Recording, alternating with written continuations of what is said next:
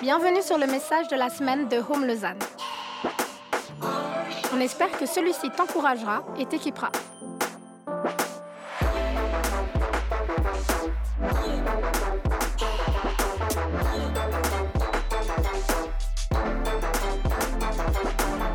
Pour plus d'informations sur notre Église, n'hésite pas à visiter notre site internet sur www.eglisehome.com.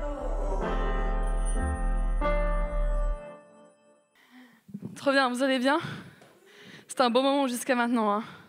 Merci euh, de nous avoir permis euh, d'être acteurs de ce temps euh, au Frémont et au Belier.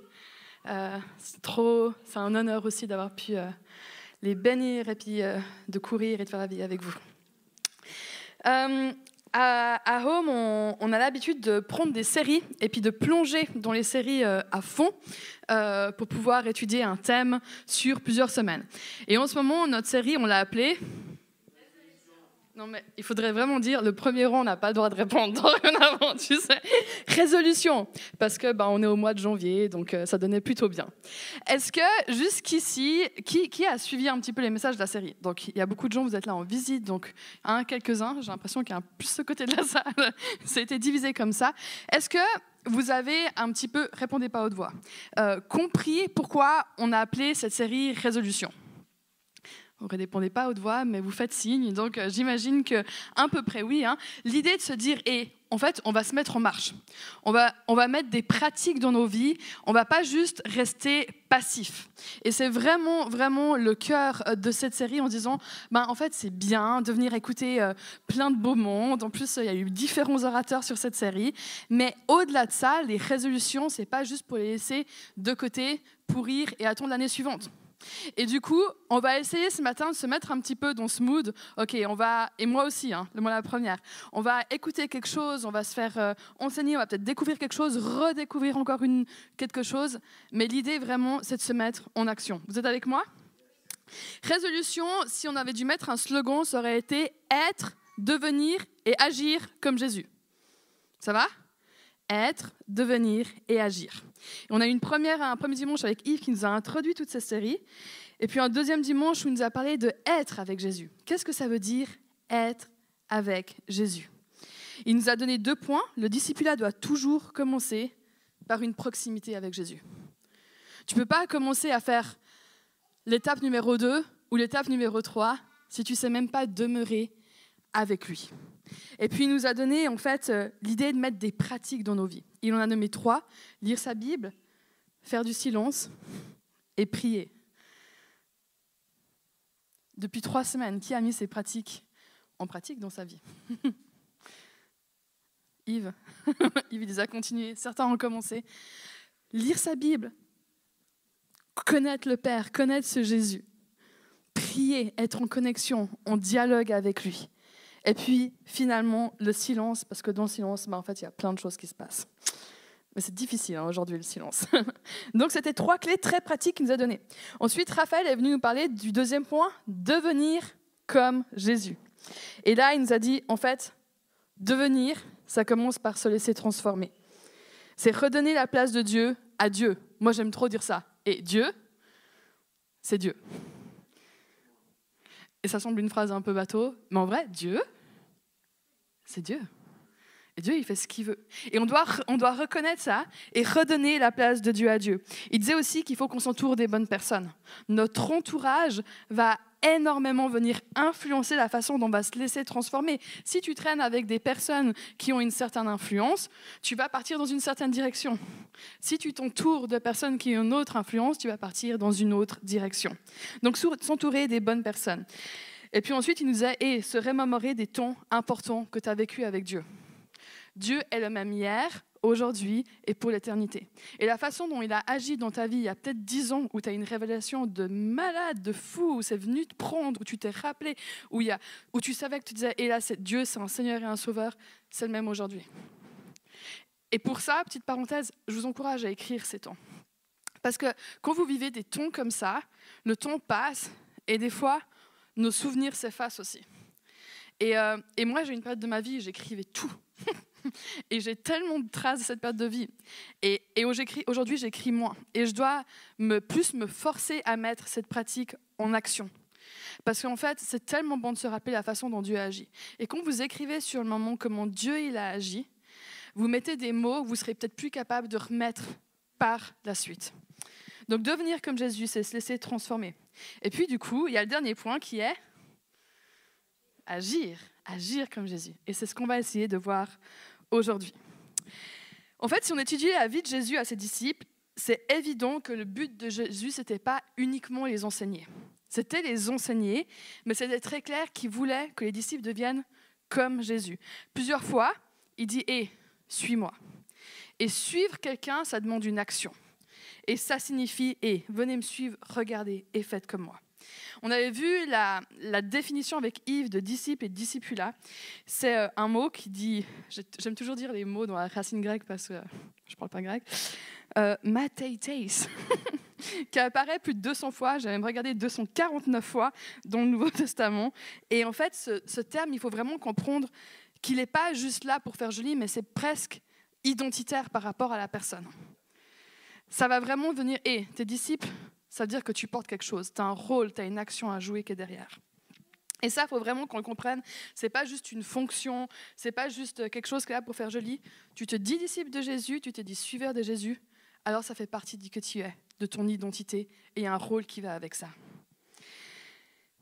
Et puis, du coup, je me suis dit, ben, s'il y a des élèves, s'il y a des, euh, des, disciples, des étudiants, hein, ce mot mateites qui, qui signifie tout ça, ben, c'est qu'il y a bien un maître. Et dans la Bible, Jésus est aussi appelé plusieurs fois par ses disciples, mais aussi par d'autres, rabbi. Rabbi qui signifie maître. C'était un terme qui était utilisé par les Juifs pour s'adresser à leurs enseignants. Et en fait, avec ce mot, on voit très rapidement que Jésus va enseigner, mais qu'il va aussi leur donner des responsabilités. Et puis, ces responsabilités vont s'achever avec une phrase où Jésus, c'est la dernière phrase qu'il va dire sur terre, où il va dire Allez, et faites des disciples. Allez et faites comme moi. Et du coup, euh, ce mot maître, on pourrait aussi euh, bien plus se détailler. J'avais eu un, cours à l'époque là-dessus, où il disait aussi le mot rabbi. Hein, à l'époque, c'était pas juste euh, prendre des notes dans un cours ou aller une fois un dimanche à l'église et puis prendre des notes, mais c'était vraiment vivre avec, observer la culture du maître, la façon dont il fonctionnait en société, mais aussi il fonctionnait en famille. C'était vraiment être collé à la personne pour prendre le plus possible de ses enseignements, de ses pratiques, pour pouvoir ensuite le remettre en pratique. Le but des disciples, c'est qu'on agisse comme Jésus. Et pour ça, Jésus il a utilisé un fonctionnement. C'était certainement pas ces mots à l'époque, mais c'est des mots qu'on utilise beaucoup, par exemple, en leadership ou en management. Plusieurs étapes. Première étape, je fais, tu regardes. Deuxième étape, je fais, tu aides. Troisième étape, tu fais, je t'aide. Et quatrième étape, tu fais, et c'est moi qui regarde. Alors, Jésus n'a jamais dit ces mots. OK Ça, c'est nous qui avons transmis. Puis c'est un peu des petites punchlines comme ça qu'on met. C'est facile à retenir, mais il y a eu des étapes.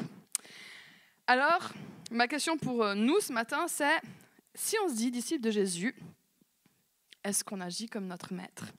Est-ce qu'on l'a regardé? Est-ce qu'on l'a laissé nous instruire? Est-ce qu'on l'a laissé nous observer? Est-ce que finalement on le fait? Euh, La Bible euh, quand on observe la vie de Jésus, on peut comme catégoriser différentes, euh, différents endroits, différentes sphères, différentes pratiques que Jésus a fait. Donc on se dit, ouais, agir comme Jésus, en fait, ça veut dire quoi? Donc je vais lister juste quelques catégories. C'est une liste qui est complètement pas exhaustive et on va aussi reprendre un petit peu euh, ces mots à la fin, mais juste pour qu'on comprenne de quoi on parle quand on dit agir comme Jésus. Une des premières catégories, ça peut être prêcher l'évangile. Jésus prêcher l'évangile nous invite à faire pareil. Prêcher la bonne nouvelle, annoncer son royaume, annoncer qui il est et le fait qu'il est vivant. Il enseignait, il guérissait les malades, il chassait des démons, rien que ça. Mais aussi, et plus simplement, peut-être simplement pour certains, il mangeait et il buvait avec des gens, des gens qui étaient loin de Dieu. Il avait un cœur pour la justice il était un mainteneur, il maintenait la paix, un peacemaker. Il priait, il prophétisait, et puis il aimait. Et des fois, certaines de ces catégories peuvent nous sembler tellement loin de notre réalité. Si je vous dis guérissez des malades, qui a guéri un malade dernièrement?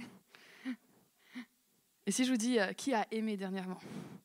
Et c'est des catégories qui peuvent nous sembler plus ou moins près de notre réalité, mais en fait, c'est des catégories qu'en tant que disciples, on devrait tous avoir envie de pouvoir atteindre.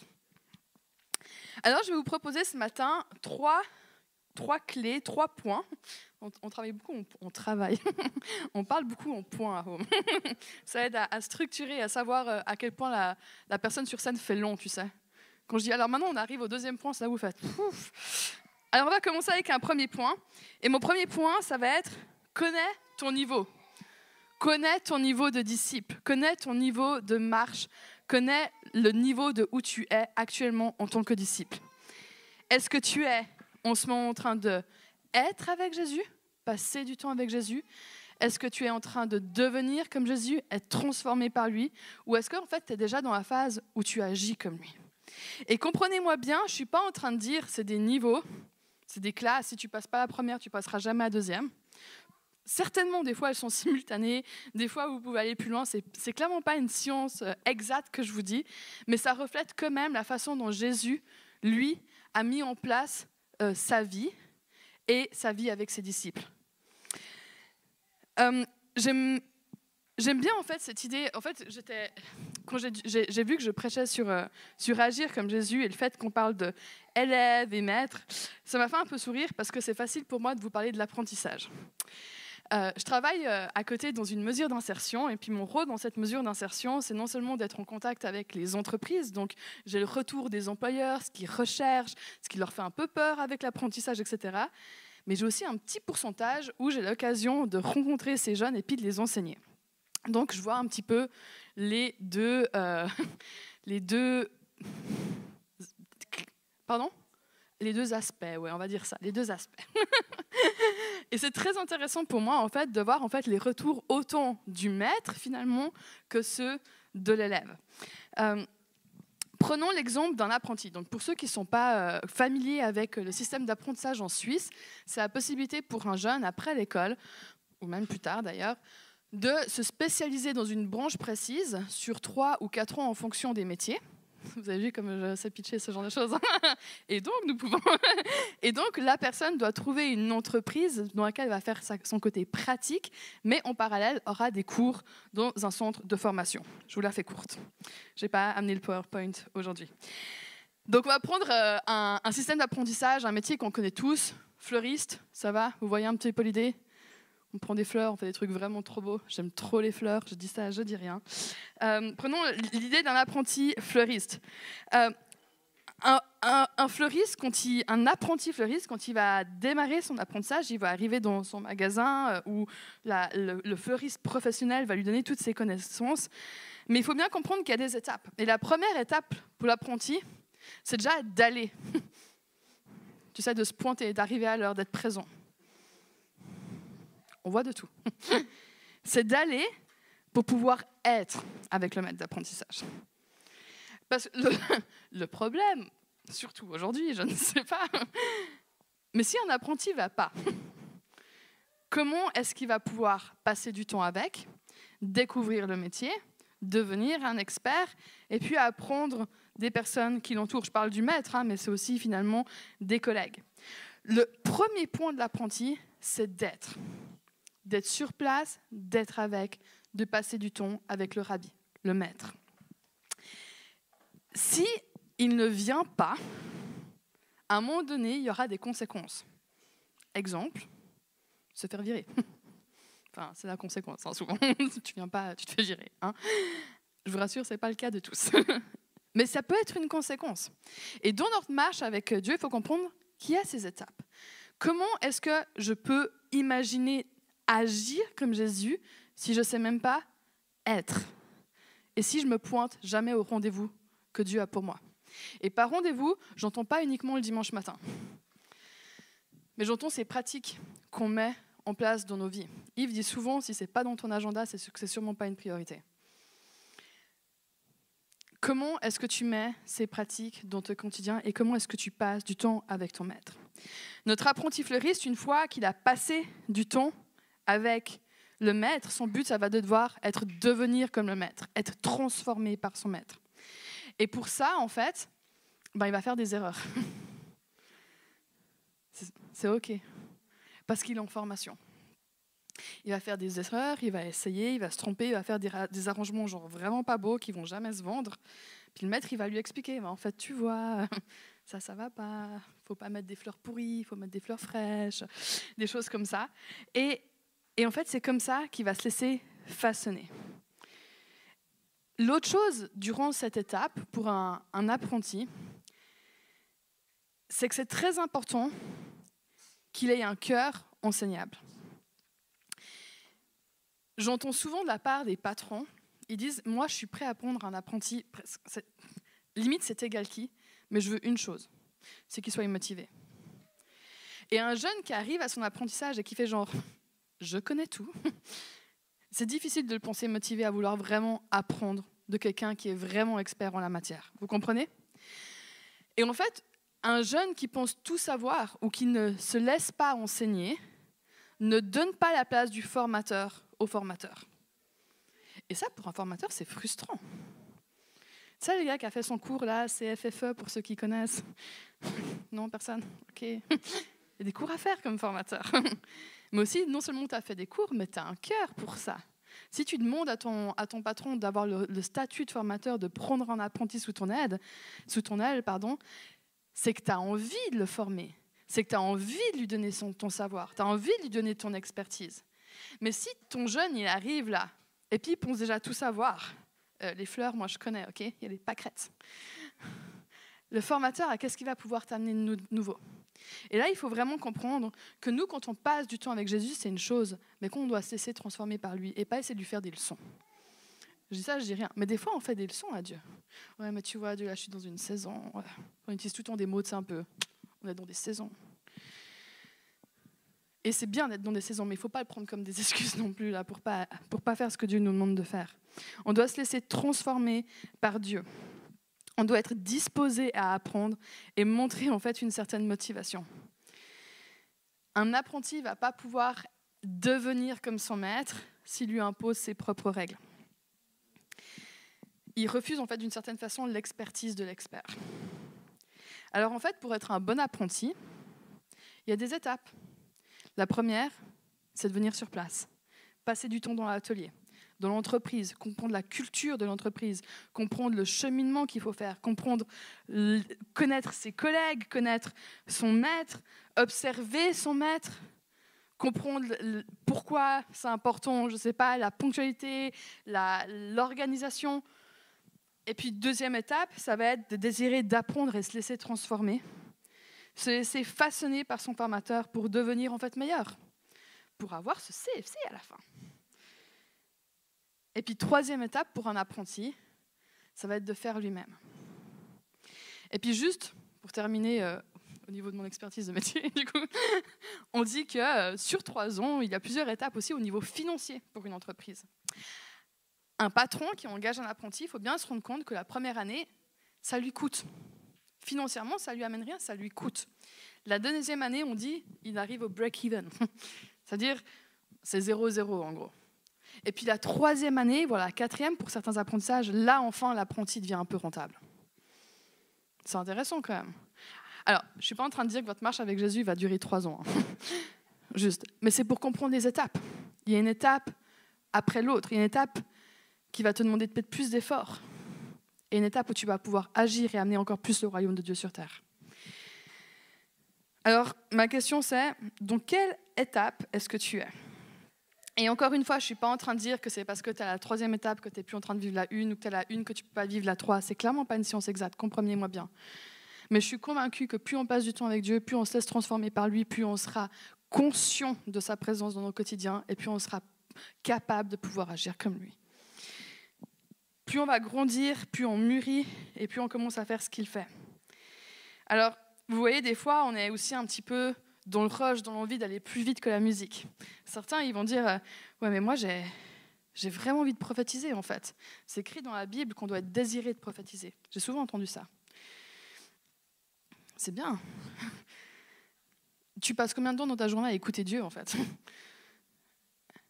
À être dans le silence, à essayer d'entendre la voix de Dieu dans ta vie.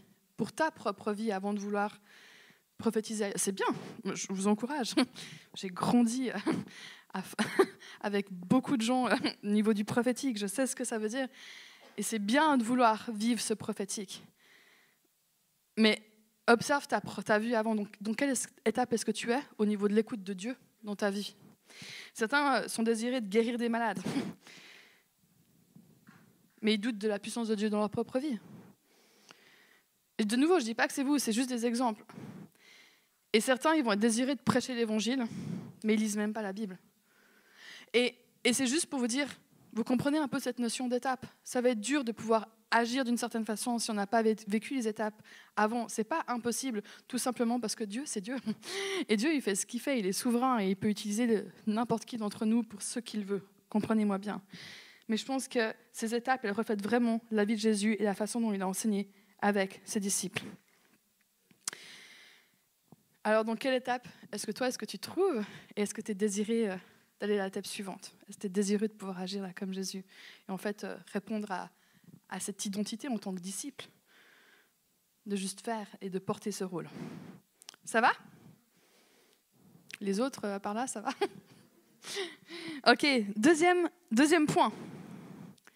Aimer de façon surnaturelle avec le Saint-Esprit. Et je souligne en gras, euh, grosse écriture rouge, tout ce que vous voulez, avec le Saint-Esprit. Agir comme Jésus, ça veut dire aimer de façon surnaturelle. Et on ne peut pas enlever le surnaturel de la vie de Jésus. Des fois, ça nous arrangerait. On fait comme Jésus, ça veut dire qu'on aime notre prochain. Oui, mais de façon surnaturelle. Et le surnaturel va aussi amener des miracles dans la façon d'aimer notre prochain. On en a nommé certains chasser des démons, guérir des malades. Et il dit à ses disciples, Jésus, hein, qui vont faire ceci. Alors on va lire juste trois passages dans la Bible qui se trouvent dans l'évangile de Matthieu. Les évangiles, c'est les livres dans la Bible qui racontent la vie de Jésus. Et puis on va juste se promener dans deux chapitres différents. Donc le premier, Matthieu 10 au verset 1, ça s'affiche, dit puis, puis, Jésus appela ses douze disciples et leur donna le pouvoir de chasser les esprits impurs et de guérir toute maladie et toute infirmité. Et puis un peu plus loin au chapitre 7, il revient sur ces mots et dit En chemin, quand vous, marcherez, quand vous serez en chemin, vous irez quelque part, vous prêcherez en disant Le royaume des cieux est proche. Prêchez l'évangile. Guérissez les malades, purifiez les lépreux, chassez les démons. Vous avez reçu gratuitement, donnez gratuitement. Et puis, à la fin de Matthieu, c'est un des versets très connus dans la Bible, euh, c'est les dernières paroles de Jésus sur terre. Matthieu 28 au verset 18. Jésus s'approcha des disciples et leur dit, Tout pouvoir m'a été donné dans le ciel et sur la terre. Allez, faites de toutes les nations des disciples, baptisez-les au du Père, du Fils et du Saint-Esprit, et enseignez-leur à mettre en pratique tout ce que je vous ai prescrit. Et moi, je suis avec vous tous les jours jusqu'à la fin du monde. Jésus va clairement dire à ses, disciples ce à quoi ils sont appelés à faire. Puis à la fin, cette dernière phrase, mais tellement connue, mais tellement belle, tellement dingue, tellement, tellement puissante, je suis avec vous tous les jours jusqu'à la fin du monde. Et dans l'histoire de la Bible, juste après, les, disciples vont recevoir le Saint-Esprit et vont être comme euh, ouais, témoins de choses extraordinaires, mais surtout acteurs. Et il faut comprendre que quand on se dit disciple de Jésus aujourd'hui, Dieu, Jésus nous dit, je te laisse pas seul. On est appelé, vous et moi, qui nous disons suiveurs de Jésus, les temples du Saint-Esprit. On est comme des petites maisons ambulantes qui portons le Saint-Esprit partout où on va. Et peut-être tu te dis, j'ai souvent entendu ça, mais je l'ai rarement ressenti. Passe du temps dans la présence de Dieu. Passe du temps à essayer de rechercher qui il est, à rechercher son amour. Parce que le Saint-Esprit, là, c'est pas juste un concept. C'est une réalité, et c'est une réalité dans la vie de chacun. Certains, ils vont le décrire comme une chaleur, d'autres, ils vont le décrire comme une conviction intérieure, d'autres, ils vont l'entendre. Mais c'est vraiment une façon dont tu as une relation avec Jésus. Et je t'encourage vraiment, si tu es peut-être frustré à ce niveau-là, tu as l'impression de ne pas ressentir le Saint-Esprit, reste aussi à la fin, on veut prier pour ça. Et moi, je suis convaincue que du moment où tu te dis disciple, le Saint-Esprit, il est là. Quand on parle de devenir comme Jésus, les gens, des fois, ils peuvent dire Ouais, mais Jésus, c'est Dieu. Hein. Donc, euh, bon, Dieu sur terre, euh, chill, hein, on va tous se calmer là. Mais en fait, il faut comprendre que Jésus sur terre, c'est Dieu qui est vraiment de façon réelle et authentique, humain, habilité par le Saint-Esprit. Et c'est toute cette notion de la Trinité, on pourrait en faire des messages entiers, je ne vais pas me plonger là-dedans maintenant, mais il faut comprendre que Jésus sur terre, c'est Dieu, réel, authentique, humain, habilité par le Saint-Esprit. En d'autres termes, c'est pour dire, hé, vous en êtes capable. C'est ce à quoi vous êtes appelés aussi. Parce que vous êtes des réels, authentiques humains. Non? Vous avez des membres, vous bougez. Et vous êtes habilités par le Saint-Esprit. Et ça, il le fait comme exemple à suivre pour nous, apprentis. Alors, arrive un temps où Jésus va passer du temps avec ses disciples, va leur montrer comment chasser des démons, va leur montrer comment guérir des malades, va leur montrer comment avoir en fait des fois confiance à Dieu. Des fois, il leur montre comment juste oser. Des fois, il va leur montrer comment multiplier de la nourriture, marcher sur l'eau, faire des miracles, ressusciter des morts. Et puis arrive un temps, il dit Hé, j'ai fait, vous m'avez regardé. Maintenant, c'est à vous de faire et c'est moi qui vous regarde. Et d'ailleurs, petite parenthèse, c'est intéressant dans la Bible de voir que les disciples sont à un moment plus appelés disciples, élèves, mais apôtres, délégués. Et ce moment arrive au moment où Jésus va leur dire Hé, c'est à vous de faire. C'est à nous de faire. Le but final de l'apprentissage, si on reprend cette image, il faut bien comprendre que c'est pas. Euh, c'est d'avoir un CFC, un petit papier, une petite expertise qu'on peut aller donner, mettre dans des futurs dossiers. Euh, le but de l'apprentissage avec Jésus, c'est pas d'avoir un papier. c'est d'amener le royaume de Dieu sur terre. Et puis, juste, on va s'enlever la pression. Un CFC d'électricien ou de fleuriste, ça prend 3-4 ans. Un CFC avec Jésus, ça peut prendre une vie. Donc, on va aussi juste remettre un petit peu euh, la notion du temps là mais on est les délégués d'une entreprise, on est expert d'une entreprise en tant qu'apprenti. Hein. Quand vous avez fait trois ans dans une entreprise X, à la fin, vous portez un petit peu, vous êtes comme ambassadeur de cette entreprise. Peut-être vous voulez y rester. En tout cas, vous la connaissez super bien. Bah, quand vous êtes apprenti avec Jésus, vous êtes apprenti de son royaume, à un moment, vous devenez délégué et vous êtes ambassadeur de son royaume. Dans votre quotidien, hein, pas juste dans le cadre du travail, dans votre quotidien. Il y a, je ne sais pas si vous avez connu euh, cette période euh, dans les années 90, je dirais. Il y avait quatre lettres super, euh, super à la mode. What will Jesus do? WWJD. Vous avez déjà vu ces petites lettres? Ceux qui sont de ma génération, vous comprenez. Peut-être, je ne sais pas. C'était une période où on allait tous au CEP, cette librairie chrétienne à Zan, pour acheter le bracelet. What will Jesus do? Euh, moi, j'en rigole un petit peu, mais il faut quand même dire que ce bracelet, il a fait en sorte que j'ai pu avoir un mari aujourd'hui. C'est comme ça qu'on s'est rencontrés, grâce à un bracelet, comme quoi. Qu'est-ce que Jésus ferait? Et des fois, c'était un petit peu, c'était tout ce mouvement qui disait, mais en fait, quand es dans ton quotidien, pose-toi la question, qu'est-ce que Jésus ferait? Si euh, si tu étais dans cette situation, qu'est-ce que Jésus ferait? Si tu étais dans la rue et que tu voyais cette dame, qu'est-ce que Jésus ferait? Euh, Et, et, j'écoutais une prédication, j'aimais bien ce que le, le, prédicateur disait à ce niveau-là. Il disait, mais en fait, oui, mais c'est pas assez complet. en fait, les lettres, ça devrait être, je vous les cite, W-W-J-D-I-H-W-M-R-H-R-N. Vous avez compris? C'était précis, ça va? What will Jesus do if he were here right now? Right here. Qu'est-ce que Jésus ferait s'il était ici, maintenant, avec moi? Parce qu'en fait, Jésus, il était dans des contextes. C'était un homme, il avait 30 ans, il y avait un contexte politique. Et puis en fait, le contexte a évolué. Aujourd'hui, non, 2022, il y a le Covid. Moi, je suis une fille. Qu'est-ce que Jésus ferait s'il était moi, maintenant et ici? Et cette phrase, en fait, elle est, What will Jesus do? Elle est bien, mais il faut juste la pousser un petit peu plus loin des fois. En fait, il ferait quoi? Là, maintenant, là, tout de suite. Là, dans mon contexte, là, dans ma situation de vie, là, dans mon identité. Euh, Galates 5, 25 dit Si nous vivons par l'esprit, laissons-nous aussi conduire par l'esprit. Et en fait, cette notion d'esprit, elle est très importante pour ce What will Jesus do Parce que Qu'est-ce que Jésus ferait ici? Moi, je peux me poser cette question, mais en fait, c'est hey, qu'est-ce que Jésus, tu ferais là dans mon contexte? Attends, hein, il y a le Saint-Esprit, je peux l'écouter.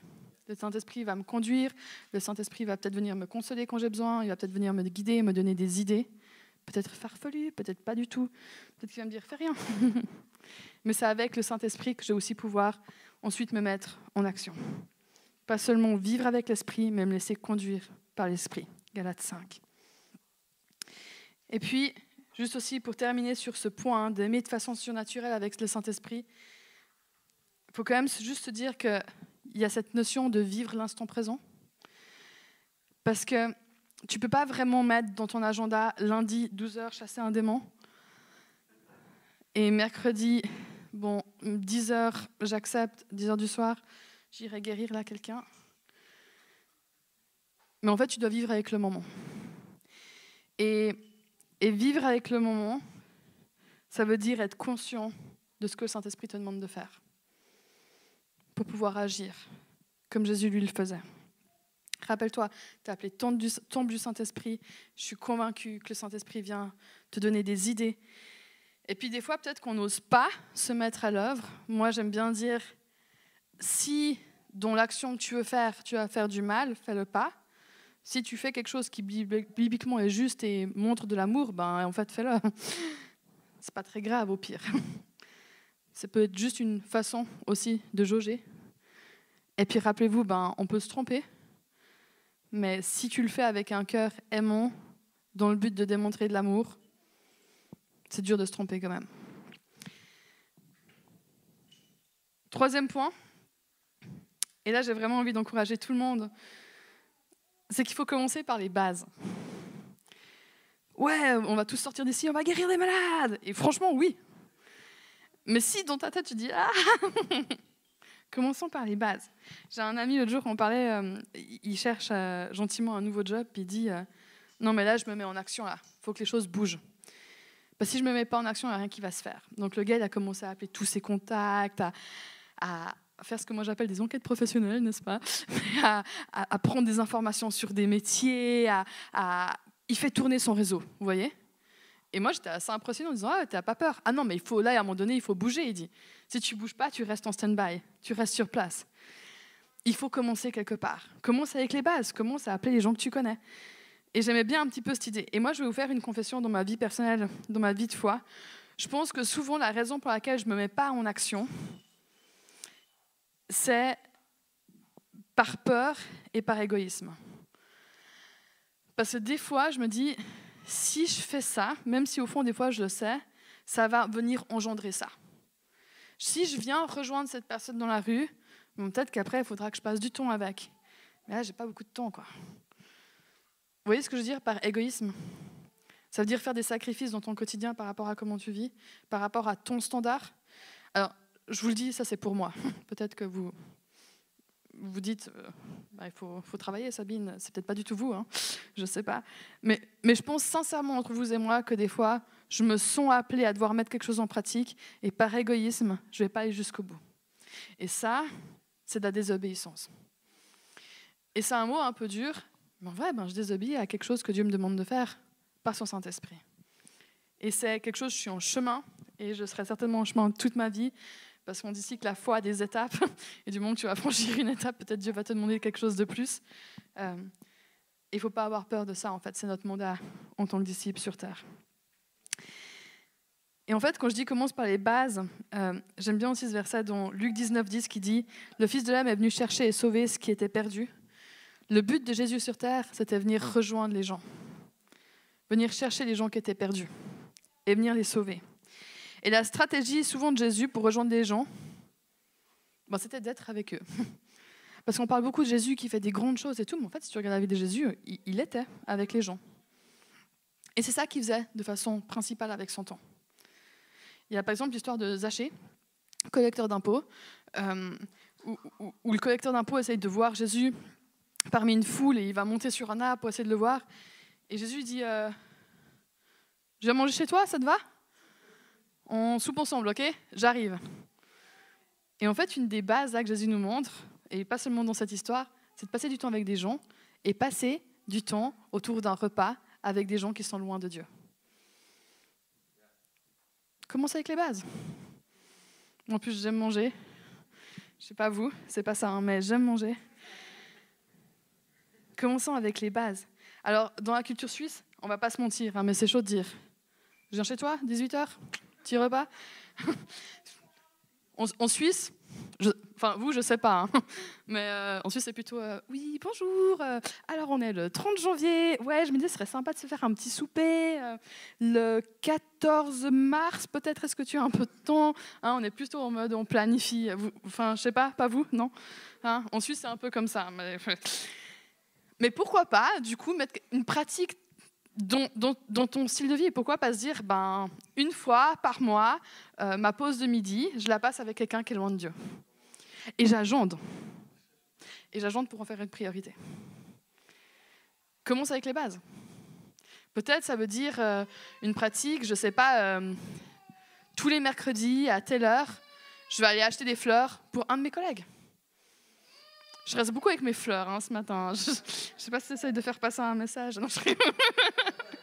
on a acheté hier, on a acheté. Commence avec les bases. Mais vous savez, des fois, ces bases, elles viennent quand même nous chercher. Hein. Le, commandement principal que Dieu, euh, que Dieu donne, aime ton, Dieu de tout ton cœur, ton âme et ta pensée, et aime ton prochain comme toi-même, ça, c'est aussi une base. Hein. Aime ton prochain comme toi-même. le prochain, c'est le voisin, le voisin de palier avec, Mathieu, on a, emménagé il n'y a pas longtemps dans un nouvel appartement. Et puis, euh, et, puis ce qu'il faut comprendre, c'est que moi, j'ai vécu dans cet immeuble quand j'étais petite, pendant 15 ans. Et, ces 15 premières années de vie, dans cet immeuble, il y avait des gens qui étaient vieux, plein de gens vieux. Euh, et ces gens sont toujours là. Ils sont vraiment très vieux. Et aujourd'hui, c'est mes voisins. Mais du coup, ce qu'il faut comprendre, c'est que moi, j'ai un historique avec ma, ma vue en fait d'enfant. Vous savez, quand vous êtes enfant, vous allez dans le jardin, vous faites du bruit. les vieux, ils sont pas contents. Et ces vieux-là, c'est mes voisins aujourd'hui, qui sont très très vieux. Et euh, c'est venu me chercher dernièrement parce que notre voisine de palier, en l'occurrence, c'est une de ces dames. Il y, a genre 5-6 appartements hein, comme ça. Mais c'est une de ces dames. Et euh, avec qui il y a quand même un, historique, justement. C'était pas. Euh, pas un des couples de vieux chez qui on allait jouer, c'était plus un, plus un des couples qui venait euh, plutôt se plaindre en fait de nos, bruits avec mes sœurs. Et c'est aussi, euh, voilà, il y a des choses sur euh, ma famille qui ont été dites. Enfin voilà, donc il y, a tout un historique où c'est pas ma meilleure amie, tu vois. Et, et j'arrive là, et cette dame est devenue très très vieille, et, et je vois qu'elle est quand même très très seule. Et le fait qu'il y ait un historique, ça vient me chercher. Je vais pas vous mentir, ça vient me chercher. Ça vient me chercher là quand elle a pris l'habitude de venir sonner à ma porte d'une certaine façon où je sais que c'est elle. Je sais pas comment, tu sais, ok, c'est elle. Bon, ben on va aller répondre. et les premières fois, voilà, il fallait lui expliquer comment allumer sa télé parce qu'ils euh, ont eu la bonne idée de lui mettre Netflix, donc elle comprend plus rien. Euh, et puis euh, arrive le jour où je lui règle sa télé une fois, lui règle sa télé une deuxième fois, et puis trois jours après, je prends l'ascenseur et je la vois sonner chez le voisin, et le voisin lui dit Mais je ne sais pas, je ne suis pas technicien. Et là, l'ascenseur s'ouvre et je me dis Non, c'est moi la technicienne. Euh, et je vais lui régler sa télé une troisième fois. Et, en fait, vous savez, il n'y a, pas vraiment d'heure, il n'y a pas vraiment de moins de tact aussi hein, dans la façon de demander les choses. Donc bonjour, vous pouvez me chercher des nectarines?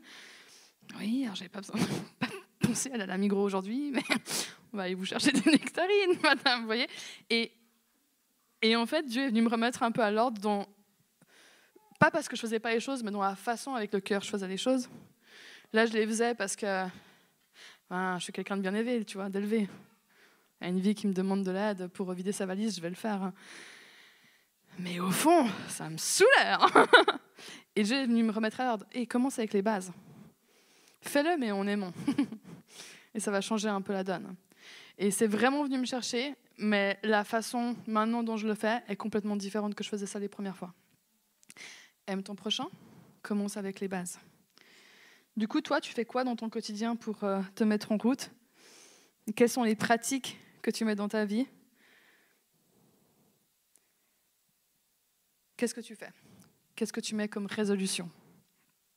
Quelles sont les résolutions que tu as prises depuis le début de cette série? Quelles sont les résolutions que tu vas prendre en sortant euh, d'ici? Quelles sont les choses que tu vas vraiment mettre en place pour que ce titre identitaire de disciple soit en fait mis en action?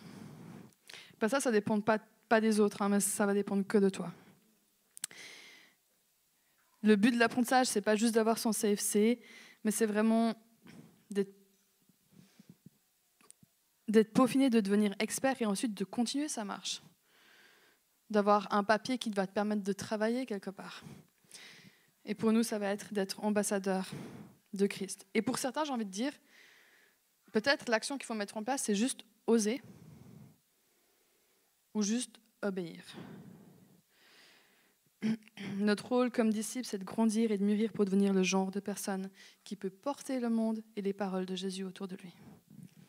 Alors du coup, pour terminer, je vais vous proposer de fermer les yeux. Je vais demander à l'équipe de louange de revenir sur scène. Fermer les yeux, c'est tout simplement pour vous concentrer. Hein. Je ne suis pas en train de faire euh, quelque chose de mystique ou je ne sais pas quoi. Juste vraiment juste pour laisser euh, tout ce qu'on a pu entendre ce matin euh, ben, pénétrer dans nos têtes et nos cœurs, justement, parce que s'il y a une action qui doit être mise, ben, juste que vous puissiez mettre vos propres mots. Et puis, vous demandez en fait, je veux agir comme Jésus, qu'est-ce que je vais mettre en place dans ma vie? Puis peut-être qu'en fait, vous êtes là, vous êtes, ben moi, je ne sais pas qui est Jésus, il n'a rien à faire dans ma vie, c'était très sympa ce que tu as dit, mais ça ne me concerne pas. Ben prenez ce temps peut-être tout simplement pour vous dire, ce serait peut-être intéressant de le connaître, ce Jésus. Ça a l'air quand même assez fou tout ce qu'il a fait, ce qu'il nous demande de faire, surtout si c'est possible aujourd'hui. Parce que c'est possible. Parce que le miraculeux devrait faire partie de notre quotidien. Alors, vous fermez les yeux, je vais juste aussi vous émunérer quelques points. J'ai demandé à des amis proches euh, qui sont aussi ici à Home, en leur disant, quand je vous dis faire ce que Jésus a fait, quelles sont les premières choses qui vous viennent en tête? Et je vous ai parlé de ces dix catégories au début, mais en fait, il y aurait plein d'autres façons de le dire, ou même d'autres points à voir. Donc, je vais juste commencer par ça, en vous énumérant ces quelques points, et ensuite, on laissera un petit temps et on repartira dans un temps où on va pouvoir louer Dieu. Qu'est-ce que ça veut dire pour toi faire ce que Jésus a fait? Renoncer à sa vie, faire des miracles, parler aux gens qui lui ressemblent et ceux qui ne lui ressemblent pas. Ça veut dire aimer Dieu et ton prochain comme toi-même, mettre tes intérêts des autres avant les tiens et ne juger personne dans ton cœur. Ça veut dire que quand on ne sait pas si nos actions sont justes sur le moment présent, il faut regarder si elles portent du fruit de l'esprit. Ça veut dire avoir un cœur doux et un esprit aiguisé. Have a soft heart and a sharp mind. Ça veut dire plus de Jésus et moins de moi.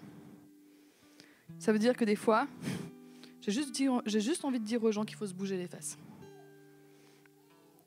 Ça veut dire que la relation avec le Père céleste doit être constante en connexion avec lui, en prière. Ça veut dire annoncer et véhiculer la bonne nouvelle du royaume. Ça veut dire s'entourer d'autres personnes qui nous challengent et qu'on puisse challenger. Ça veut dire faire des guérisons physiques, émotionnelles et spirituelles. Ça veut dire apporter le royaume de Dieu partout. Ça veut dire aimer son prochain et ses ennemis de manière sacrificielle. Ça veut dire être à son écoute et lui obéir et ça veut dire oser. Et pour vous, ça veut dire quoi? Agir comme Jésus.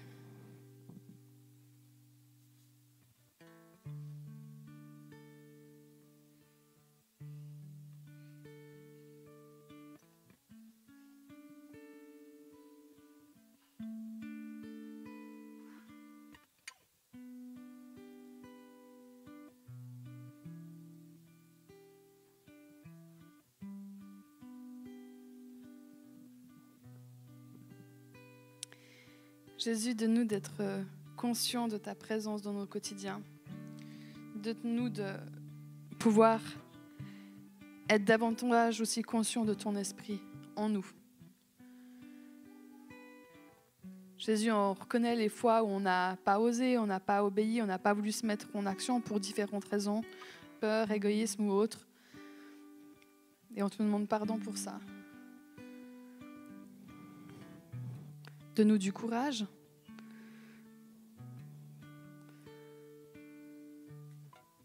de nous de savoir qu'on n'est jamais seul. Et merci parce qu'on n'est jamais seul. Amen. Merci d'avoir écouté notre message de la semaine. Pour plus d'informations, n'hésite pas à visiter notre site internet sur www.eglisome.com.